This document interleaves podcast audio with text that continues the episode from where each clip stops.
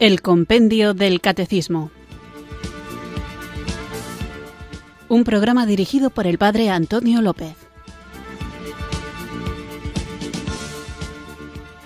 Muy buenas tardes, queridos oyentes de Radio María. Recibido un cariñoso saludo desde Irurzun, en Navarra, quienes sintonizáis una tarde más esta radio de la Virgen, esta emisora que cambia vidas, Radio María, para escuchar el programa El Compendio del Catecismo, nuestro espacio diario de formación católica en el que, teniendo como guía el libro El Compendio del Catecismo, vamos conociendo nuestra fe, vamos profundizando en estas verdades que nos salvan, aquello que el Espíritu Santo nos va mostrando, guiándonos según la promesa de Jesús hasta la verdad plena y todo esto para gloria de Dios Padre. Estamos hablando de la liturgia y la introducción al programa la estoy utilizando para hablar de algunas cuestiones muy prácticas que quizá no están explicitadas en el compendio del catecismo, pero que puede que generen curiosidad en los oyentes. Y recuerdo que hemos hablado de las vestiduras litúrgicas. En concreto comenzaba hablando de la casulla y lo hacía porque es muy habitual ver en algunas celebraciones a algunos sacerdotes que incluso cuando están celebrando la misa ellos solos, es decir, presidiendo la misa sin concelebrantes, no se ponen la casulla y veíamos que ni el calor, ni el frío, ni el día de año que haga, ni la cintura del sacerdote eximen de la obligación de llevarla. También hablaba brevemente de la utilización del cíngulo, que es el ceñidor de la túnica, y hoy quiero hablar simplemente por no dejar ninguna vestidura litúrgica sin mencionar del alba, precisamente de la túnica, y hablo de ella para que sepamos un poco más sobre este ornamento, sobre esta vestidura litúrgica, pero sí que debo decir que jamás, jamás en mi vida, nunca en lo personal he visto a un sacerdote que no utilice al menos el alba para celebrar la Santa Misa. Así como hay sacerdotes que no se ponen la casulla, así como hay otros que no utilizan cíngulo, aunque el abstenerse de la casulla no sea correcto y ponerse el cíngulo sea conveniente, a pesar de eso hay quien no lo lleva, sin embargo nunca, jamás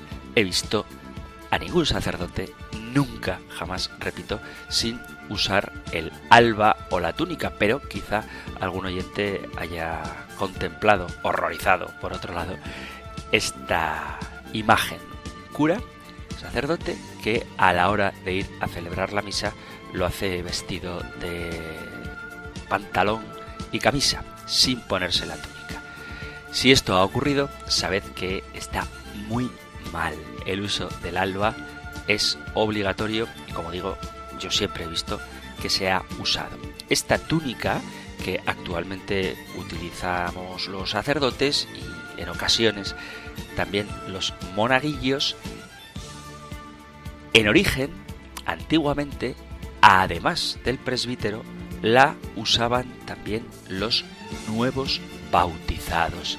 La túnica se llama también alba se lleva debajo de la casulla y proviene del latín alba, que significa blanco.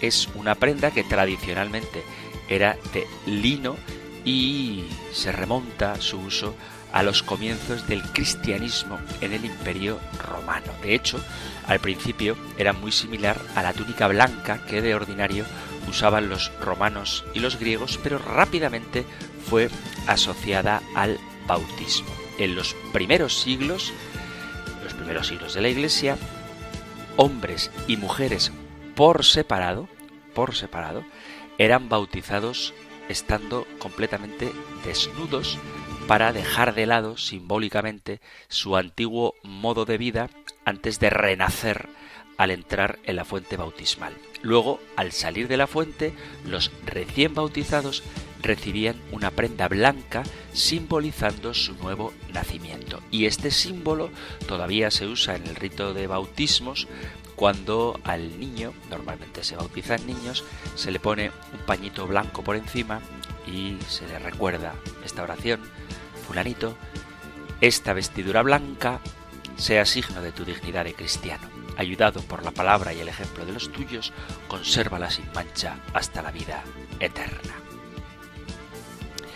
Entonces, el llevar una prenda blanca aún se conserva en el rito moderno contemporáneo del bautismo, donde se recita esta oración que acabo de mencionaros. Por lo tanto, se enseña que todos los bautizados están vestidos con una vestidura de bodas espiritual y cuando morimos a nosotros mismos por la gracia de Dios, nos presentamos sin mancha ante Él. La prenda blanca simboliza nuestra preparación para la fiesta de bodas del Cordero, es decir, para el cielo. Los recién bautizados usaban el alba durante toda su primera semana de bautizados que coincidían los bautismos con la Pascua, dando de este modo testimonio público de que acababan de ser incorporados a Cristo. Y el segundo domingo de Pascua, que se conoce como Domingo in Albis, era el domingo en que se dejaban ya las prendas blancas y volvían a usar ropa normal. Es decir, que en el rito del bautismo primitivo no solo se ponía la túnica blanca para el rito del bautismo, sino que durante toda la primera semana de Pascua la llevaban. Durante los siglos siguientes, el alba se fue asociando a las vestiduras sacerdotales y se conserva el mismo simbolismo recordando que los sacerdotes somos bautizados pero con una dimensión añadida. El alba recuerda la ropa nueva e inmaculada que cada cristiano ha recibido a través del bautismo. El alba es, por lo tanto, un símbolo de la gracia recibida en el primer sacramento, el bautismo, y un símbolo de la pureza de corazón necesaria para entrar en el gozo de la visión eterna de Dios en el cielo. Antes de ponerse el alba, la oración que se debe hacer, que se suele hacer, recuerda este simbolismo con unas palabras que evocan el capítulo 7 del Apocalipsis. Hazme blanco, oh Señor, y limpia mi corazón, que siendo blanco en la sangre del Cordero, pueda merecer una recompensa eterna. Todos los sacerdotes deben usar el alba y los ministros que no son sacerdotes, los ministros laicos que ejercen algún papel en la Santa Misa, pueden usarla. Es decir, el lector, el acólito, los monaguillos pueden usarla. Y esto se hace para que recordemos que todos los bautizados hemos sido revestidos de Cristo. Por eso el uso del alba no es exclusivo del sacerdote, como sí lo es el de la estola o la casulla. El uso del alba está abierto a todos aquellos que participan activamente en el servicio del altar, aunque no sean sacerdotes. Dicho esto, que como digo es una cuestión bien práctica y bien bonita, vamos a algo más práctico todavía y más necesario, que es comenzar nuestro programa reconociendo nuestra pobreza, nuestra debilidad, nuestra necesidad y invocando la infinita misericordia del Señor que derrama sobre nosotros su Espíritu Santo.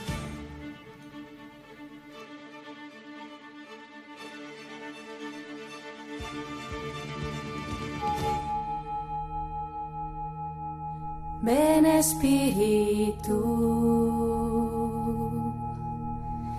ven Espíritu.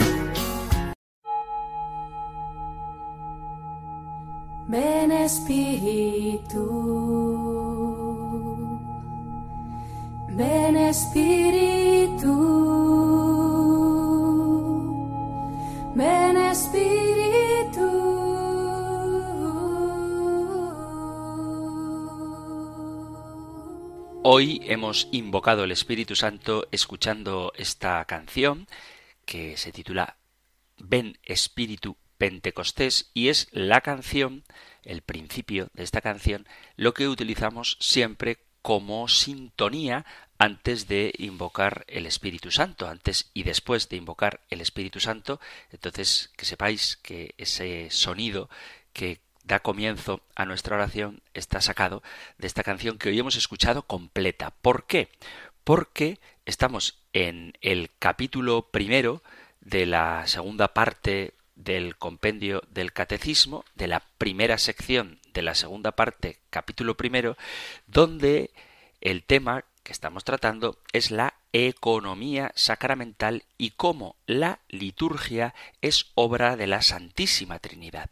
Hemos visto de qué modo el Padre es fuente y fin de la liturgia, hemos visto en el programa anterior cuál es la obra de Cristo en la liturgia y hoy, por eso ponía la canción entera, vamos a ver cómo actúa el Espíritu Santo en la Iglesia con respecto a la liturgia. Esta pregunta la podéis encontrar más desarrollada en el Catecismo Mayor en los puntos del 1091 al 1109 y también resumida en el 1112. Nosotros escuchamos ahora la pregunta 223 del compendio del Catecismo. Número 223 cómo actúa el Espíritu Santo en la liturgia respecto de la Iglesia. En la liturgia se realiza la más estrecha cooperación entre el Espíritu Santo y la Iglesia. El Espíritu Santo prepara a la Iglesia para el encuentro con su Señor, recuerda y manifiesta a Cristo a la fe de la asamblea de creyentes, hace presente y actualiza el misterio de Cristo, une la Iglesia a la vida y misión de Cristo y hace fructificar en ella el don de la comunión.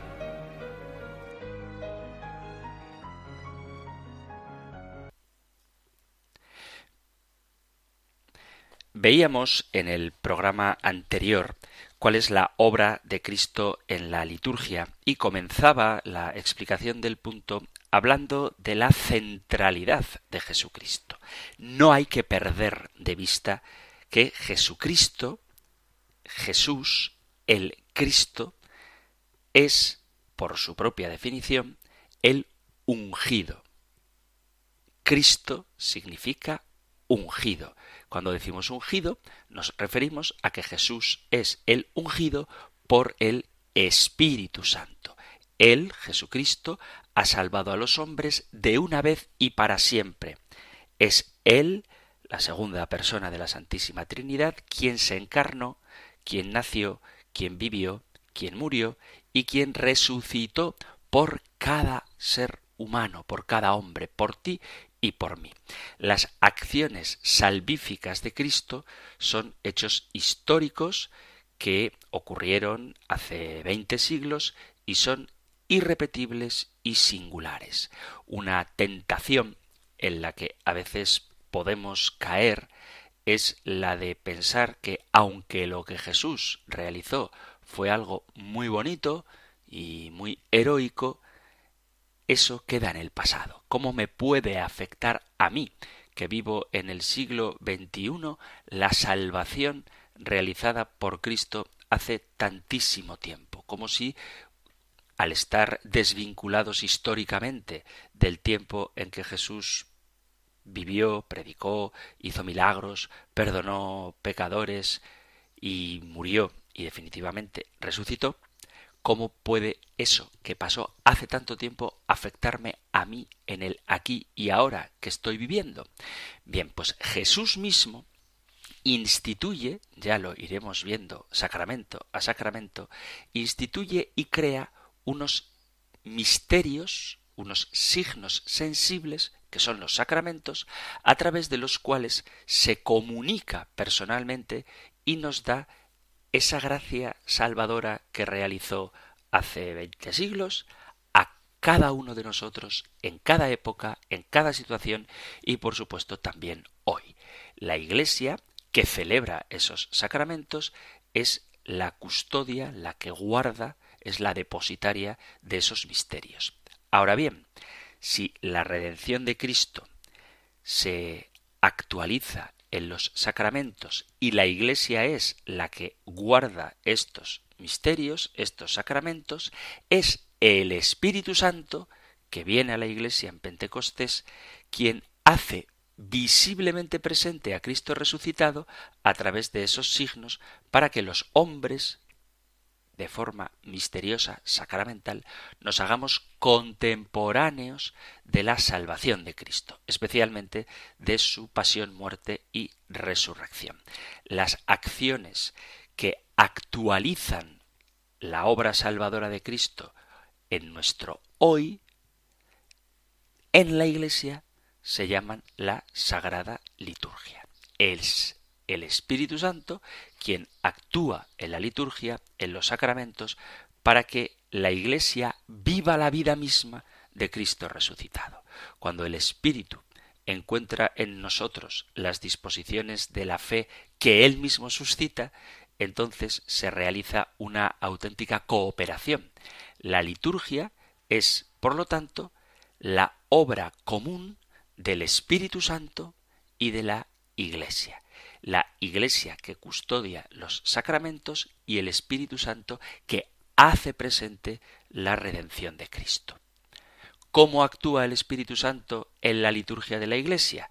Exactamente igual que actuó en el tiempo de Jesucristo, igual que actuó en la economía de la salvación. Como dice el compendio del Catecismo, prepara a la Iglesia para el encuentro con el Señor, recuerda y manifiesta a Cristo en la fe de la Asamblea, hace presente y actualiza el misterio de Cristo por su poder transformador. El espíritu de comunión une a la Iglesia a la vida y a la misión de Cristo. ¿Qué hace la liturgia con respecto al Espíritu Santo? O al revés, ¿qué hace el Espíritu Santo en la liturgia? La liturgia, y esto es algo muy bonito, perpetúa Pentecostés. ¿Sabéis la importancia que tiene este día? Pentecostés es importante para nosotros no sólo porque es el inicio de la Iglesia o porque fue el inicio de la evangelización en el mundo o porque fue el cumplimiento de las promesas de Jesús de que nos enviaría a su Espíritu. La importancia de Pentecostés radica en que hoy nosotros vivimos la presencia del Espíritu Santo y que nosotros recibimos el Espíritu de Dios en nuestra propia vida de fe. Normalmente, en la época de Pentecostés, cuando llega esta solemnidad, se nos explican los acontecimientos que narran los hechos de los apóstoles, en que estos, los apóstoles, obedeciendo a Jesús, esperaron en un lugar mientras oraban con temor por lo que estaba ocurriendo en Jerusalén referido a la persecución de los cristianos. Todos estos eventos descritos en el libro de los Hechos de los Apóstoles, en el capítulo 2, en el capítulo 2, marcan el nacimiento de nuestra Iglesia que empieza cuando los apóstoles salen a predicar y en concreto Pedro que con su palabra, movido por el Espíritu Santo, hace que más de tres mil personas que le estaban escuchando se adhieran al número de los que se salvan, dice la Sagrada Escritura. Otro evento que normalmente escuchamos es cómo el Espíritu Santo cumple la promesa de Jesús a los apóstoles de que lo enviaría y que Él, el Espíritu Santo, los guiaría y entenderían todo lo que Jesús había dicho, como dice el capítulo 14 del Evangelio de San Juan. Esto es lo que normalmente se explica, muy bien explicado, por cierto, cuando se celebra la solemnidad de Pentecostés. Pero la importancia que tiene esta fiesta y la propia venida del Espíritu Santo no sólo recordar lo que ha pasado, el por qué es importante Pentecostés en nuestra vida como católicos, como cristianos, es además de conocer estos acontecimientos que transformaron la vida de la humanidad y también el acceso al paraíso cuando Adán y Eva lo perdieron por, nos, por su pecado, es pedirle al Padre que nos permita tener un Pentecostés como lo tuvieron los apóstoles. Es pedirle al Espíritu Santo que nos transforme, que aumente nuestra fe y que nos haga nuevos, que podamos entender el Evangelio como Jesús prometió que podríamos hacerlo cuando recibiéramos el Espíritu Santo. Dice el Evangelio de San Juan en el capítulo 14, versículo 26,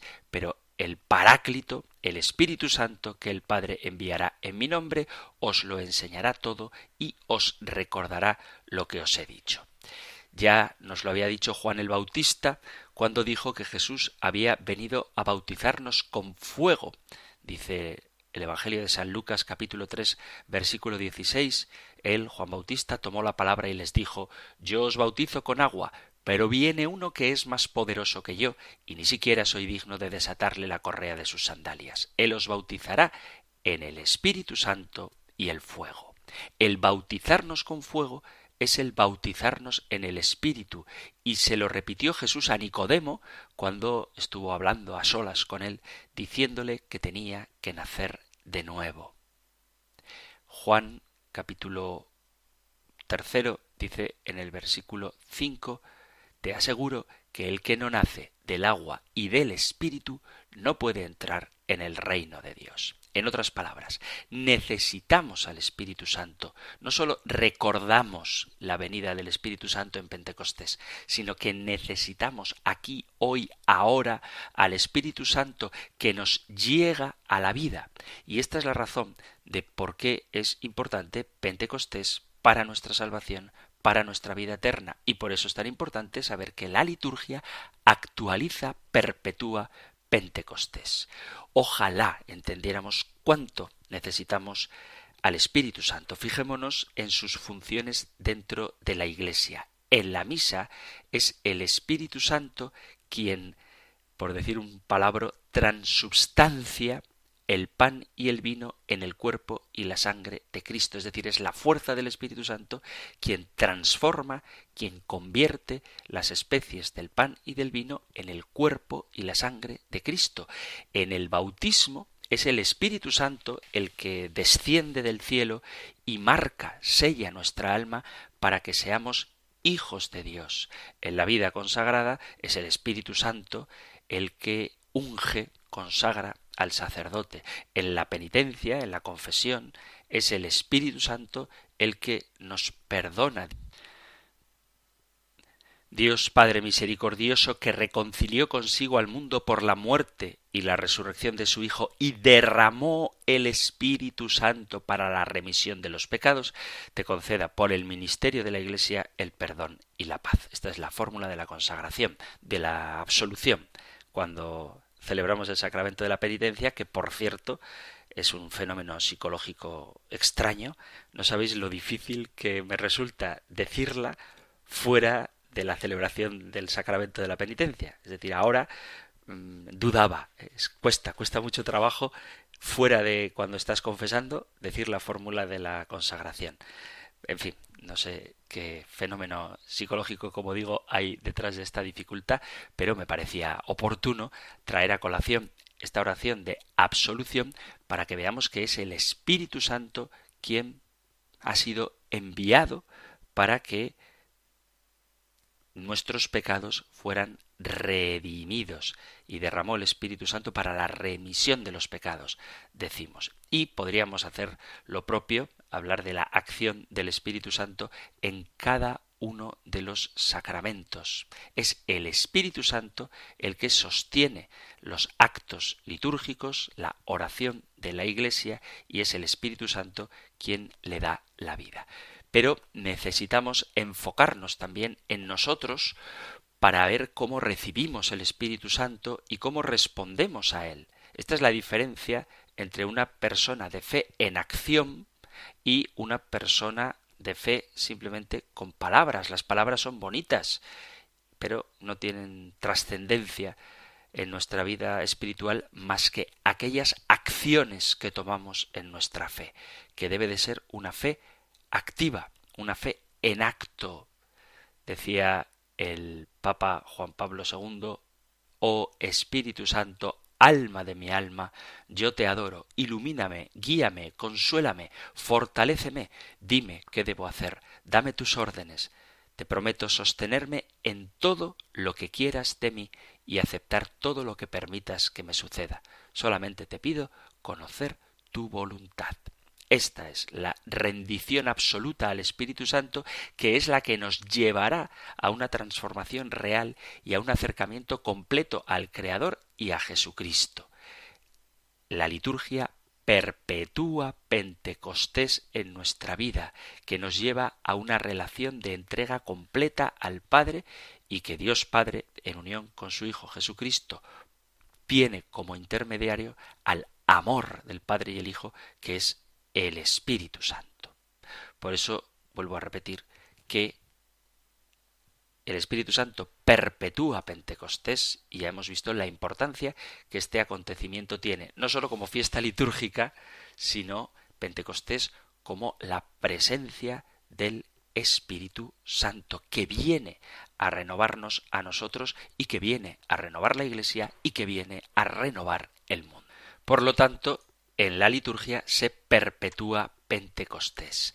La liturgia se llama, toda la liturgia, sacramento del Espíritu porque llena de sí mismo todas las acciones litúrgicas. Por la presencia y la acción del Espíritu Santo, la liturgia es el lugar donde Cristo actúa y es ofrecido especialmente su misterio pascual, es decir, la Santa Misa.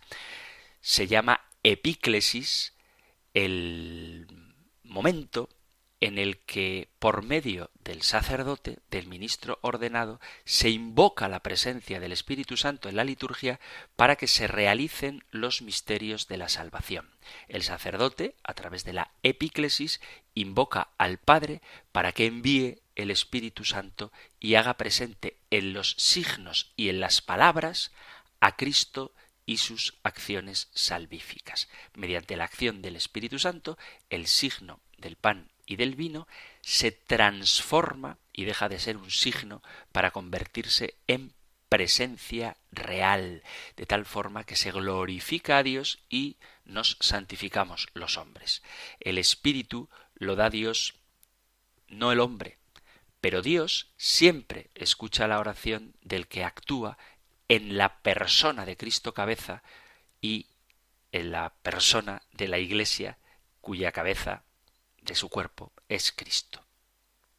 Y el sacerdote representa, hace presente a Cristo sumo y eterno sacerdote. Cristo viene en la liturgia de la Iglesia y está presente en el Espíritu, por lo cual en la presencia de Cristo en la liturgia se liga la fuerza de la epíclesis que siempre es escuchada por el Padre. Y esto, como digo, ocurre de modo peculiar en la Eucaristía, pero no solo en la Eucaristía, sino en todos los sacramentos y en toda la acción litúrgica que nos injerta, nos hace participar de la salvación y nos da la gracia que significa el acto litúrgico por la fuerza que tiene la epíclesis, la invocación del Espíritu Santo. De tal manera, resumiendo, que en la liturgia estamos viviendo perennemente perpetuamente, constantemente, el gran acontecimiento de Pentecostés. Vamos a hacer ahora una pequeña pausa musical y continuamos con nuestro programa.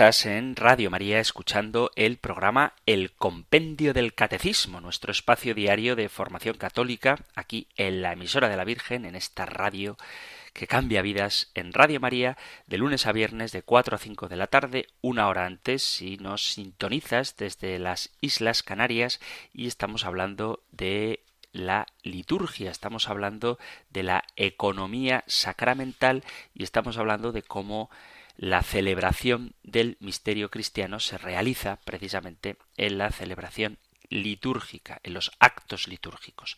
Hemos visto que la liturgia es obra del Padre, del Hijo, y hoy estamos hablando de cómo el Espíritu Santo actúa en la liturgia respecto de la Iglesia.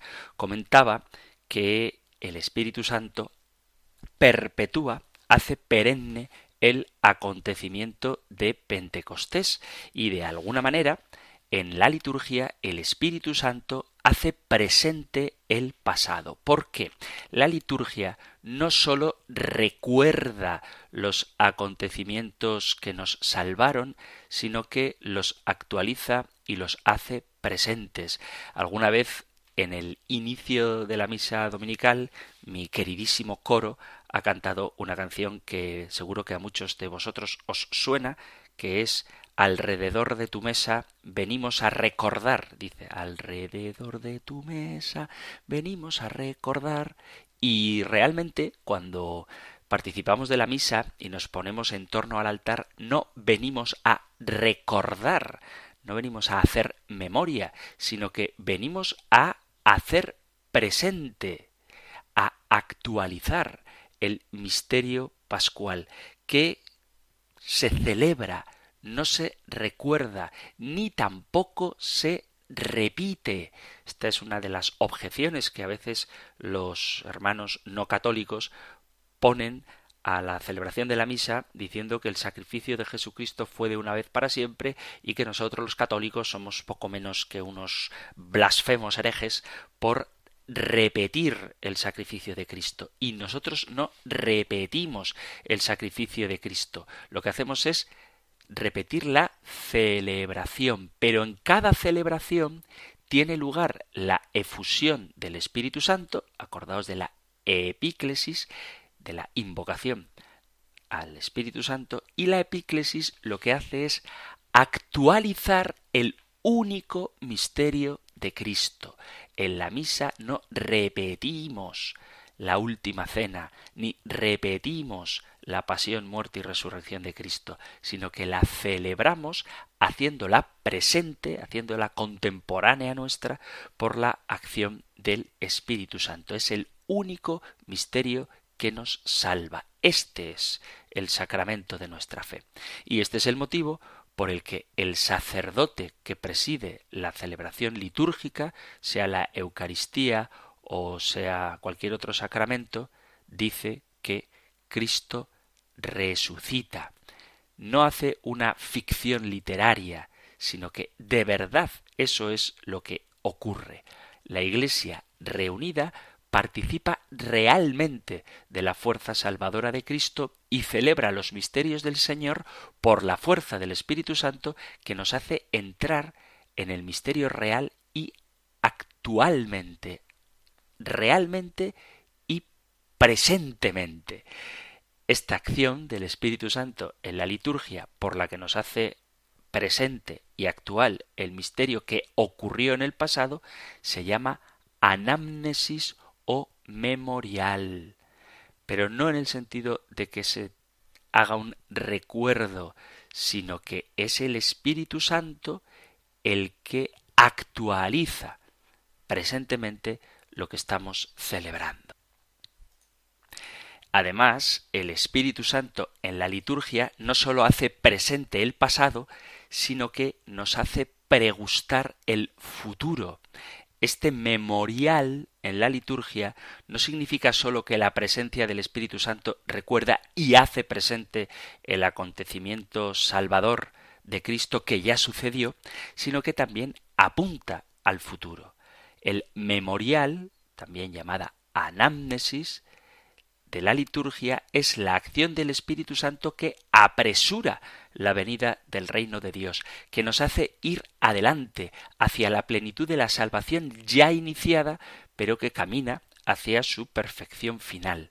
En la espera y la esperanza nos hace realmente participar en la comunión plena con la Santísima Trinidad. El Espíritu Santo, digamos que nos vincula al pasado y al futuro.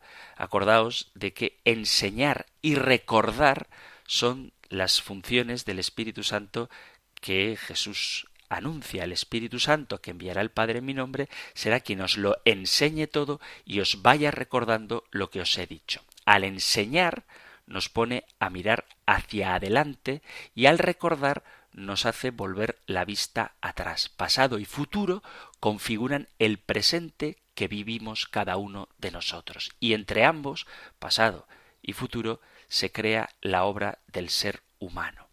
El pasado debemos verlo con mirada agradecida, el futuro con mirada esperanzada. El Espíritu es la garantía de todo esto. Jesús dejó de estar presente físicamente entre los suyos, pero sigue estándolo gracias al memorial y a la proyección que el Espíritu Santo hace entre sus seguidores. El Espíritu es el continuo presente en la vida del creyente. Dice el Evangelio de San Juan en el capítulo 16, a partir del versículo 5, Ahora me voy al que me envió, y ninguno de vosotros me pregunta ¿A dónde vas? sino que por haberos dicho esto la tristeza os ha llenado el corazón. Sin embargo os digo, es la verdad, os conviene que yo me vaya, porque si no me voy, no vendrá a vosotros el Paráclito. En cambio, si me voy, os lo enviaré, y cuando venga, dejará convicto al mundo acerca de un pecado, de una justicia y de una condena. De un pecado porque no creen en mí, de una justicia porque me voy al Padre y no me veréis, de una condena porque el príncipe de este mundo está condenado. El Espíritu da testimonio de que en las entrañas del mundo Cristo ha comenzado su renovación, su revolución, su transformación, y aunque la decepción, el desconcierto o el miedo por la ausencia visible de Cristo puedan amenazarnos o incluso arrastrarnos, el Espíritu será siempre en el corazón del tiempo la gran respiración de Dios que trae hasta nosotros el sabor de una tierra nueva. Es verdad que existen divisiones en el mundo, es verdad que existe todavía el pecado, es verdad que a veces pareciera que el demonio campa a sus anchas, pero se nos promete que Él, el Espíritu, dejará convicto al mundo acerca de un pecado, de una justicia, de una condena, porque el príncipe de este mundo está condenado. Es la promesa cumplida de la victoria definitiva de Jesucristo. Es el Espíritu Santo quien refuerza nuestros corazones y hace evidentes las razones para creer y nos da el valor necesario para oponernos a la mentalidad de este mundo sabiendo que la victoria definitiva es del Señor. El Espíritu Santo es nuestro defensor, el Paráclito, garantía de futuro, camino seguro que nos lleva a la libertad y a un nuevo nacimiento, es decir, a la vida eterna. Y en este sentido, en la liturgia, el Espíritu Santo nos hace pregustar el futuro que aguardamos definitivamente. Y en la liturgia el Espíritu Santo reúne a los fieles en la unidad. La liturgia, especialmente en la Eucaristía, la asamblea de los fieles se reúne en comunión. En la Eucaristía existe una invocación doble del Espíritu Santo. En primer lugar, se invoca el Espíritu Santo sobre el pan y el vino para que sean transformados en el cuerpo y la sangre de Cristo entregados por nosotros, derramada la sangre para el perdón de los pecados. Pero luego hay una segunda invocación del Espíritu Santo para que todos los que participamos en el único cuerpo eucarístico de Cristo constituyamos un solo cuerpo. el cuerpo de Cristo, que es la Iglesia. La finalidad de la misión del Espíritu Santo en toda la acción litúrgica es ponernos en comunión con Cristo y entre nosotros para formar un cuerpo.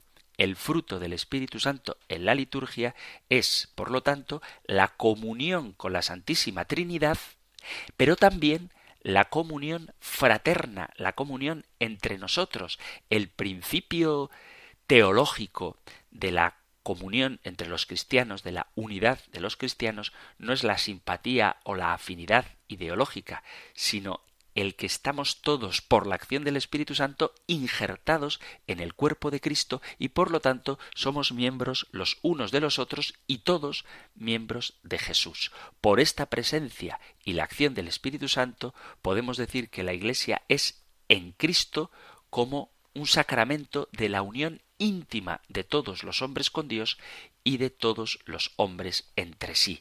No podemos decir que estamos todos unidos a Cristo si estamos separados entre nosotros. Y quien realiza esta unidad es el Espíritu Santo. En la liturgia, el Espíritu Santo hace viva la palabra, la palabra de Dios.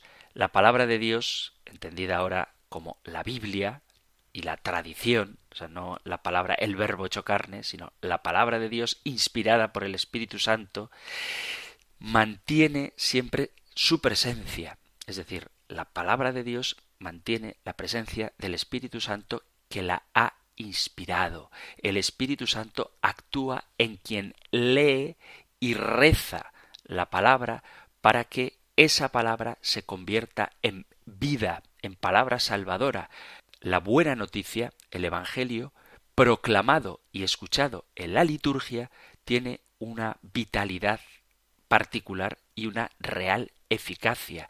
El Espíritu Santo actúa en el que proclama la palabra de Dios para que sea Cristo quien hable en el aquí y ahora de la celebración. Actúa también no solo en quien lee la palabra, en quien la proclama, sino también en quien la escucha, suscitando la fe para acogerla como palabra de Dios que es en nuestros corazones, para que sea un encuentro con Cristo, palabra definitiva de Dios. Así, cuando uno escucha y acoge en la fe la palabra de Dios, el Espíritu actúa para que eso que hemos escuchado en fe sea vivido, sea encarnado en la propia existencia y vivamos ciertamente un auténtico compromiso para construir el reino de Dios. Esa palabra de Dios que, como dice el profeta, es viva y eficaz, lo es precisamente en virtud del Espíritu Santo que le da vida. El presbítero es otro Cristo, otro ungido por el mismo y único Espíritu Santo que le hace participar de Jesucristo, cabeza de la Iglesia, sumo sacerdote y único buen pastor. Entre otras cosas, la misión del sacerdote como ministro de los sacramentos es celebrar la liturgia, liturgia eucarística, pastoral de los sacramentos, de la Eucaristía, la penitencia, la unción de los enfermos, la catequesis, la preparación para la confirmación, la liturgia de las horas, todos los sacramentos. Y es importante que valoremos que la tarea específica del sacerdote es hacer presente por la acción del Espíritu Santo la obra redentora y la persona de Jesucristo. Hay que evitar en la celebración litúrgica por parte de los sacerdotes y los fieles la rutina, la cosificación, el liturgismo, no valorar el ritual, pero tampoco caer en un ritualismo, sino cumplir lo que está establecido por la Iglesia sobre el modo de celebrar, pero dándole el sentido profundo que tienen. Los sacramentos son signos eficaces, son la acción y la presencia de Cristo, pero necesitan de la respuesta de fe de quienes lo reciben y que participen de ellos activamente para poder dar fruto. El presbítero, el sacerdote, es el mediador de Cristo y del Espíritu Santo a favor de la comunidad, de cada uno de los que participan.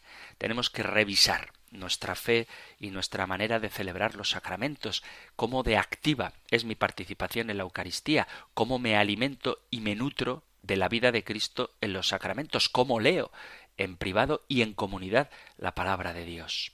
En definitiva, tenemos que pensar un poquito si realmente somos conscientes de la acción del Espíritu Santo en la celebración litúrgica y si esa acción que efectivamente se da en la celebración litúrgica, especialmente en la Eucaristía, luego se traduce en que mi vida, mi vida personal, mi vida cristiana, esté movida, guiada, acompañada, sostenida, fortalecida por la acción del Espíritu de Dios. Y hasta aquí, queridos amigos, queridos oyentes, el tiempo para nuestro programa de hoy. Vamos a terminar invocando, como deberíamos hacer todas las acciones de nuestra vida, la presencia del Espíritu Santo que, como digo, hace presente aquel acontecimiento de Pentecostés, hace presente la obra salvífica de Jesucristo y esto se realiza en la acción litúrgica. Por eso quien dice que la misa es aburrida o que los sacramentos son aburridos, en el fondo es que no entiende lo que ahí se está celebrando. Porque puede haber algo más grande que convertirnos en testigos presenciales de la pasión, muerte y resurrección de Cristo y somos, por la acción del Espíritu Santo, trasladados, por así decirlo, en el tiempo a ese gran acontecimiento de la salvación. Si hay algo que queráis preguntar, algo que queráis comentar, cualquier cosa que queráis compartir, sabéis que Radio María pone a vuestra disposición porque le encanta sentir cercanos a sus oyentes la dirección de correo electrónico compendio arroba radiomaria.es, compendio arroba radiomaria.es o el número de teléfono para WhatsApp 668 594 383 668 594 383. Terminamos nuestro programa pidiendo o recibiendo, mejor dicho, la bendición del Señor.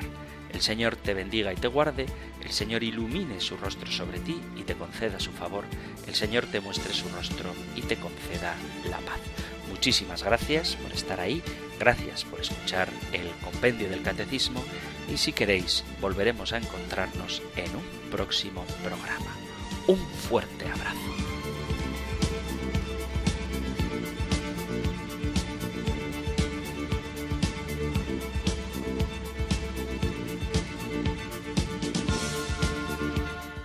El Compendio del Catecismo. Un programa dirigido por el Padre Antonio López.